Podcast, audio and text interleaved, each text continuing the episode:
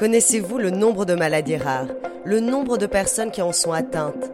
Eh bien, elles sont près de 3 millions, touchées par l'une des 6 à 8 000 maladies rares connues. 3 millions de personnes qui doivent être diagnostiquées, prises en charge et accompagnées dans leur parcours de soins pour vivre et parfois même survivre. Bonjour et bienvenue dans le podcast Mots de tête proposé par la filière de santé maladies rares Tête Coup. Maladies rares, sortir de l'isolement. Dans ce hors-série, on vous propose justement de découvrir le plan national maladies rares créé dans les années 2000 pour sortir les malades et leurs familles de l'isolement et de l'errance diagnostique auxquelles elles étaient trop souvent confrontées. Pour cela, des centres de référence, de compétences et 23 filières maladies rares qui les coordonnent ont été créés. Afin de connaître et comprendre le fonctionnement de cet écosystème, nous vous proposons trois épisodes. Dans le premier épisode, la parole est donnée à Anne-Sophie Lapointe, représentante du ministère de la Santé et chargée de la mission Maladies Rares. Dans le second, on tend notre micro à Hélène Berruet-Gaillard, présidente de l'association Alliance Maladies Rares. Et enfin, dans le troisième, à Nicolas Leboulanger, chirurgien ORL et coordinateur de la filière tête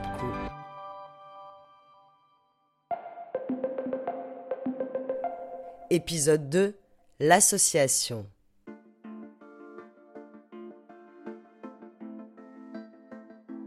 Je suis Hélène Berru-Gaillard, présidente de l'Alliance Maladies Rares et de Maladies Rares Info Service. Donc voilà, j'ai la double casquette depuis 3-4 euh, mois et je suis bénévole euh, à l'Alliance Maladies Rares en tant que présidente. Alliance Maladies Rares, qu'est-ce que c'est en fait? Et est-ce que vous pouvez peut-être nous rappeler aussi son contexte de création? Alors, l'Alliance Maladies Rares, c'est une histoire qui peut paraître euh, ancienne mais elle est récente puisqu'elle n'est créée que depuis un peu plus de 20 ans. À la suite des États généraux de la santé, en 1999, donc début d'année 2000, euh, qui a été également la base de tous les textes de loi sur la démocratie sanitaire. Alors la démocratie sanitaire, c'est la participation des malades aux décisions qui les concernent.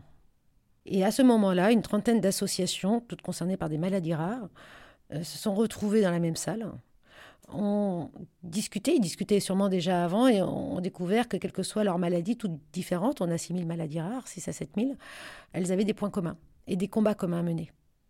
Et de ces états généraux de la santé, qu'ont donné d'ailleurs la loi Kouchner en 2002, euh, qui donnait tous les droits aux usagers de, de la santé, a été créée l'Alliance Maladies Rares. Donc au début, ils étaient une trentaine d'associations. Et donc à ce moment-là, quelles sont finalement les principales euh, demandes euh, de ces associations qui se réunissent au sein d'une alliance? Quelles sont les attentes Pourquoi elles veulent peser euh, dans le champ politique, si je puis dire? Alors on va refaire l'histoire d'une maladie rare, tout simplement. Quand vous êtes atteint d'une maladie rare, quand on vous annonce le diagnostic pour vous et souvent pour votre enfant, vous n'avez jamais entendu parler de cette maladie. Et vous n'allez pas en parler, même votre médecin généraliste n'en a pas entendu parler, votre pharmacien, etc. Donc vous êtes isolé.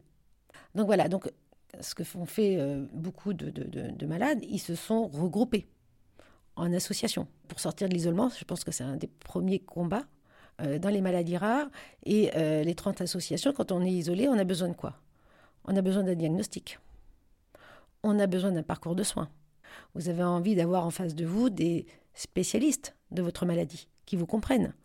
Donc voilà, donc vous avez besoin après de recherche, on a des maladies, euh, je parle d'il y a 20 ou 30 ans, vous étiez très vite condamné. Et puis, ce qui dit recherche dit accès à des traitements. À l'heure actuelle, on a encore pas mal de combats sur le sujet, puisque 95% de nos maladies n'ont pas de traitement curatif. Donc, ça veut dire qu'on ne guérit pas de nos maladies rares. Voilà, donc les quatre axes, il faut les retenir, c'est euh, un accès au diagnostic, un parcours de soins, de la recherche et des traitements. Et donc finalement, à travers ces quatre axes que portaient les associations, qu'est-ce que vous allez demander est-ce que vous attendez la création d'une structure spécifique? Et là, peut-être qu'on peut parler des plans justement euh, nationaux maladies rares. Est-ce que vous avez, vous, joué un rôle dans la création de ces plans-là? C'était cela que vous demandiez finalement Alors, finalement, oui, en se regroupant euh, donc une, trentaine d'associations au départ, c'est eux, et c'est leur volonté de, se battre qui a créé l'arrivée du premier plan. Alors évidemment, ils ont été persuasifs parce que on peut se démener, mais il y a eu après une volonté politique française et là, il faut l'appuyer, puisqu'on a été un pays extrêmement précurseur sur le parcours de soins, sur le déjà le premier plan maladie rare, c'est un plan français, et on a été les premiers en Europe, voire au monde, à avoir un plan maladie rare. On a été le premier pays à avoir un parcours de soins dédié. Donc voilà, donc ils ont mis en commun leurs problématiques que j'ai nommées, et ensuite ont pu construire ce premier plan, du premier plan un deuxième, puis un troisième, et aujourd'hui on va vers un quatrième. Alors sur quoi aboutissent finalement ces plans nationaux maladies rares Alors on en a eu euh, déjà on a eu un maillage territorial avec des centres de compétences et références, donc extrêmement important puisqu'on a un parcours de soins euh, dédié. Et la, deuxième grande avancée a été la création des 23 filières. Alors ça c'est absolument fondamental puisque c'est censé nous donner une visibilité par rapport à la médecine de ville où les soignants de première ligne pour se repérer sur simplement 23 filières, puisqu'on a quand même 6000 maladies. Donc résumer 6000 maladies à 23 filières, c'est quand même beaucoup plus simple. On est très nombreux, on est 3 millions de Français, mais on est éparpillés dans 6000 maladies. Donc pour pouvoir être orienté vers un centre de référence et compétences, le rôle des filières est absolument fondamental. Quelle est la nature finalement de, vos relations avec euh, les filières, les centres de compétences, les centres experts, Comment vous, intervenez euh, auprès d'eux? Les filières ont donné quand même un, rôle important aux associations puisqu'on a une place reconnue de travail avec nos médecins. Alors, on a une spécificité maladie rare. C'est-à-dire que nous, malades, on est experts de maladies. Quand vous avez une maladie ultra rare et que vous avez 30 malades, bah, forcément, ils connaissent leur maladie, ils se connaissent entre eux. Et on a un lien tout à fait particulier avec un médecin expert de cette maladie. Donc finalement, c'est d'expertise à expertise. Donc forcément, on a un lien très fort avec nos soignants. Et on sait qu'on leur doit énormément. Vous, est-ce que vous pouvez peut-être me parler un petit peu d'Alliance Maladie Rare? Comment vous allez œuvrer pour accompagner euh, les, associations, puis donc de fait les patients?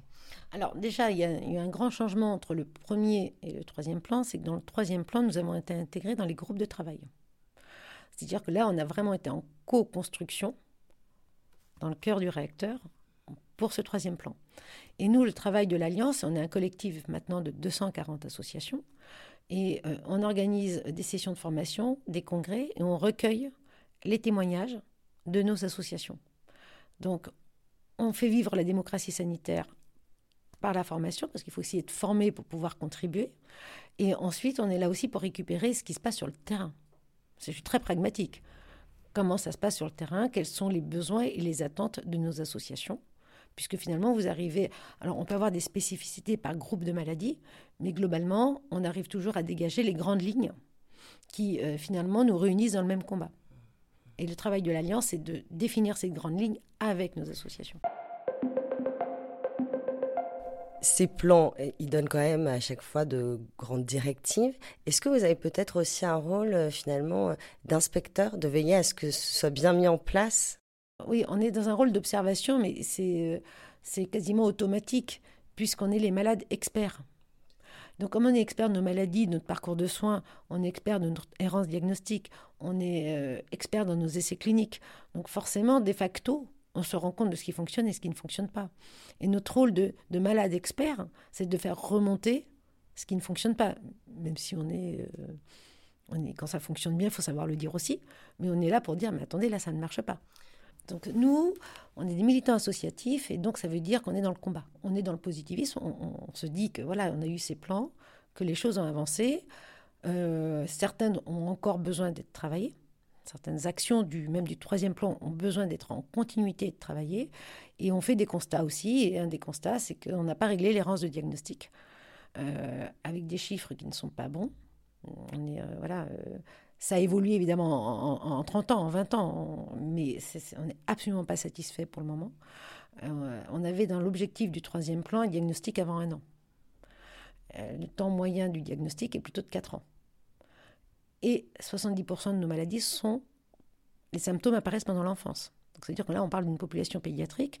Euh, il faut toujours rappeler euh, que les maladies rares sont la première cause de maladie chez l'enfant. Et malheureusement, la première cause de décès. Donc voilà, donc il y a des choses où on est euh, hyper satisfait et d'autres, on se dit non, on est là aussi pour mettre du point sur la table et de dire mais là, on n'est pas content et on veut plus. Est-ce que peut-être on peut revenir euh, un petit peu en, amont sur notre discussion pour rappeler, avant ces plans nationaux maladies rares, quel était un petit peu le parcours finalement euh, d'un malade atteint d'une maladie rare, d'une pathologie rare, et, qu'est-ce qu'aujourd'hui il y a quand même de différent? Alors, moi, je peux vous raconter euh, un peu mon histoire, puisque moi, quand je suis arrivée dans les maladies rares par ma petite fille, on en était, l'Alliance Maladies Rares été créée depuis 10 ans. Donc, euh, je me retrouve voilà, dans un centre hospitalier avec toute une équipe médicale. extrêmement bien prise en charge, encadrée, avec... alors c'est de la pédiatrie, donc on a des médecins pédiatres, on a des chirurgiens pédiatres, on a des psychologues, on a... voilà, on a toute une équipe. Et j'ai trouvé ça normal et naturel en me disant, c'est au moins dans le drame que je vis, je suis bien accompagnée, bien entourée. Et quand je suis arrivée à l'Alliance, les anciens m'ont raconté. Les anciens m'ont raconté qu'avant, il n'y avait pas tout ça parce qu'il n'y avait pas des moyens qui étaient donnés à ces centres. Donc, les plans, c'est donner des moyens aux centres et aux équipes soignantes de nous accompagner, de nous entourer. Donc, moi, au milieu du guet, donc euh, on parle dans les années 2010, j'ai pu me rendre compte de la chance que j'ai eue d'avoir toutes ces structures hospitalières, toutes ces équipes soignantes autour de moi, et me rendre compte a 10 ou 15 ans, d'autres ne vivaient pas la maladie de la même manière et n'avaient pas cet accompagnement. Pas par manque de volonté de nos équipes médicales, mais par manque de moyens. Donc les plans, ça leur donne les moyens de nous accompagner. Ça leur donne des moyens de pouvoir faire de la recherche, etc., etc., etc. Donc toute une question de moyens. Et quand on parle de moyens, on parle de volonté politique. Voilà. Et là, maintenant, euh, on a nos filières ce qui améliore le parcours de soins du malade, et on va aller plus loin sur le quatrième plan. Justement, donc peut-être est-ce qu'on peut demander quelles sont les attentes par rapport à ce quatrième plan? Alors, on en a plusieurs, bien évidemment, mais le bilan du troisième plan n'est pas encore fait. Donc en ce moment, on est audité par le Haut Conseil de santé publique, etc., pour faire un point de ce troisième plan. Il ne se fait pas tout seul. Nous, on aime bien euh, discuter et, euh, avec toutes les parties prenantes. Les maladies rares, c'est tout un écosystème. Donc c'est important de partager aussi nos points de vue. Voilà, donc moi je ne veux pas vous faire... Euh, c'est très orgueilleux de ma part de vous faire un, point du, troisième plan et d'aller vers le quatrième. Euh, c'est sûr que nous attendons et nous voulons évidemment que ce fléau qu'est l'errance du diagnostic soit vraiment pris euh, à bras le corps.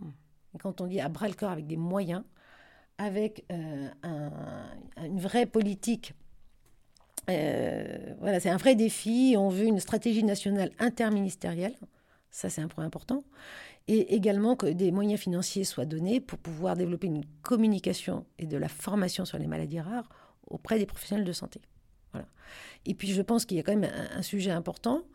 Euh, c'est de bien définir les choses et bien faire comprendre aussi qu'on est 3 millions de Français. Donc il va falloir le faire et le faire savoir. Comment vous travaillez, vous, au quotidien, euh, dans votre structure pour euh, voilà, penser, euh, penser les avancées et les porter après On va prendre un exemple concret, c'est la préparation du quatrième plan. Donc là, on fait un congrès le 2 juin. les thèmes ont été travaillés déjà avec nos associations. On a déjà récupéré aussi quels étaient les grands points de préoccupation? Et on crée des ateliers. Alors là, par exemple, en atelier, vous avez évidemment un atelier qui est pour nous important, c'est l'éducation thérapeutique du malade et comment on fait évoluer cette éducation thérapeutique. Vous aurez l'accès euh, au traitement. On a des recueils, on a des remontées sur des problématiques d'accès à des traitements. Quand il y a des ruptures de stock, on fait comment dans les maladies rares? Quand à un moment, une ancienne molécule est indispensable. Donc on a, je vous donne un exemple concret. Évidemment, l'accès à l'innovation, on veut de la recherche, on veut des nouveaux traitements. On a évidemment en ce moment, et, euh, et ça a contextualisé sur le plan politique, tout ce qui va être intelligence artificielle. Parce que nous, on est très en observation de ce qui se passe pour se dire bah, peut-être que ça va nous aider à régler nos errances diagnostiques. Parce que le médecin n'a pas les 8000 maladies dans son cerveau, c'est impossible. Est-ce qu'on ne doit pas utiliser les nouvelles technologies pour pouvoir sortir de notre problématique hein, qui dure depuis des années et des années? Même si les plans ont amélioré les choses, on n'a pas encore le résultat. On a aussi l'impasse diagnostique, c'est-à-dire quand vous arrivez enfin dans un centre de référence, eh ben on va un accès beaucoup plus rapide au séquençage parce que parfois il est difficile de définir quelle est votre maladie rare. On a beaucoup de malades qui n'ont pas de diagnostic. Donc ça, ça se résolvera en partie par le séquençage. On peut aussi poser du point sur la table sur le dépistage néonatal. Hein, on est à six maladies. Voilà. Donc ça, c'est quelque chose qui nous fait un peu hurler. Donc ça, c'est aussi des préoccupations pour... Euh, et notamment dans les maladies métaboliques. Hein. On a des associations qui sont très militantes sur le sujet parce qu'il y a des maladies ou des conséquences de maladies qu'on pourrait éviter si on les dépistait. Voilà. Puis on parle de maladies génétiques. Donc ça veut dire que quand vous avez un enfant malade, si on ne le dépiste pas tôt, c'est les autres aussi qui vont être malades. Donc c'est quand même un sujet quand même générationnel important. Donc voilà, et puis alors le point clé, qui va être, je pense, très bien pris en charge, en tout cas les groupes de travail vont être nommés au quatrième plan, c'est le lien avec l'hôpital, qu'il faut contextualiser dans une crise hospitalière, une crise de médecine de ville. Et puis nous, on est au milieu de tout ça. Alors on fait comment là? Et ce lien ville-hôpital n'est pas que une problématique maladie rare, mais alors pour nous, ça a des conséquences encore plus dramatiques. Donc, pardon, ça veut dire quoi le lien avec l'hôpital? Il est dans quel état? Il se caractérise comment? Alors, Le lien ville-hôpital, vous, vous, avez différents aspects de ce lien ville-hôpital. C'est déjà d'être orienté par un médecin ou un spécialiste vers un centre de référence et compétences. Comment le lien se crée entre la médecine de ville et la médecine hospitalière? Déjà, nos médecins ne connaissent pas suffisamment nos centres, notre parcours de soins ne connaissent pas les filières, les centres de référence et compétences. Quand euh, voilà, on est en train de travailler dessus avec les académies de médecine et pharmacie, bon, il y a quand même un état des lieux à faire sur le sujet. Et puis ensuite, vos parcours de soins ne se résument pas qu'à un parcours hospitalier. Vous pouvez avoir de la kiné en ville, etc., etc. Euh, donc voilà, donc ça veut dire comment tout ça se coordonne du, de l'errance, du diagnostic au parcours de soins et comment ce lien ville-hôpital se fait. Et là, il y a un vrai, vrai travail. Euh, voilà, alors on a la santé numérique 2022. Il faut aussi que les maladies rares s'intègrent dans tous les systèmes qui sont créés actuellement. Et qu'on est vraiment, euh, on est 3 euh, millions de Français, on fait partie des maladies fréquentes. Et en pédiatrie, on fait partie de la maladie la plus fréquente. Donc à un moment, il faut une prise de conscience aussi de nos décideurs, de se dire ah bah oui, c'est pas.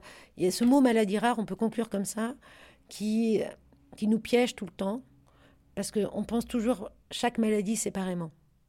Donc c'est rare, donc c'est rare, voilà. Mais non, euh, désolé pour la langue française, nous on dit que rare et fréquent, je change de définition. Mais voilà, on est 3 millions, donc euh, il y a un moment, euh, il faut qu'on soit intégré dans tous les systèmes qui sont en train d'être créés, le carnet de santé numérique, etc., etc. On veut être présent partout, puisque nous ne sommes pas rares.